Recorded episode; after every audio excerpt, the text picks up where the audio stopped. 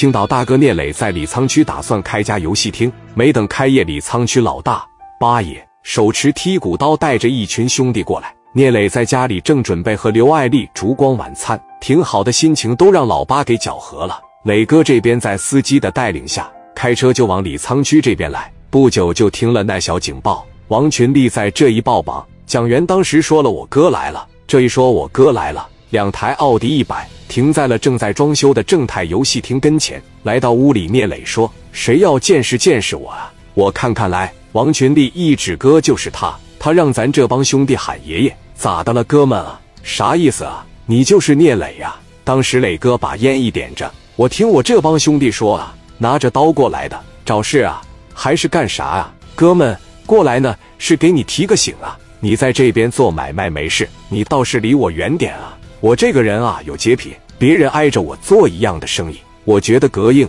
这江湖上传闻，你家买卖走到哪，别人家的买卖就得黄。磊哥当时说了：“你太高看我了啊，哥们，我到这个地方，我是老老实实过来做生意来了，我是让我的兄弟过来创业来了，把筷子伸到你的碗里面抢食吃，这种想法我绝对没有，我可不是冲着谁来的。你要是老往你自己身上安，我又左右不了你的思想。”那我无话可说，你无话可说，你得给我个交代。聂磊那脾气也上来了，他强压着心中的怒火。你想要个什么交代呀？我就纳闷了，我聂磊怎么走到哪都有人针对我呢？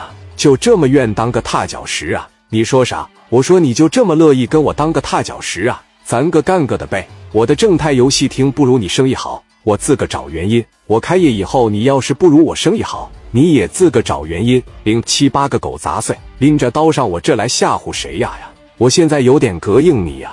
我还是那句话，我聂磊就是过来做点小买卖，我就是过来做点小生意。至于你怎么想，那随你的便。你要是说我就是过来给你抢食了，我端你饭碗来了，你要非得跟我较劲，我把话搁这，俩月之内我要不把你的游戏厅打黄，我就不叫聂磊。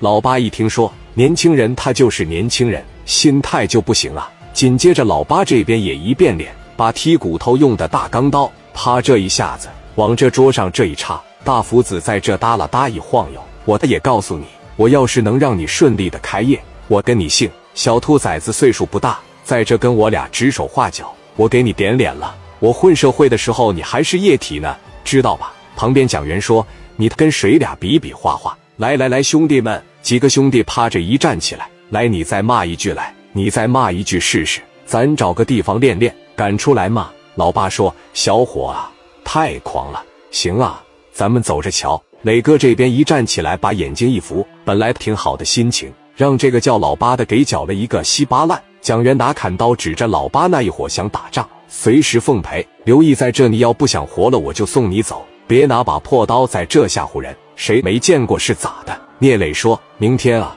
多派着兄弟过来，他要敢炸刺就给我打他，听着没？我这发现呢，不收拾他们真不知道咱是干啥的了。你放心吧，哥，明天我把大林的兄弟啥的全叫了。行了，我回去吃饭去。万万没有想到，老八当天晚上就动手了。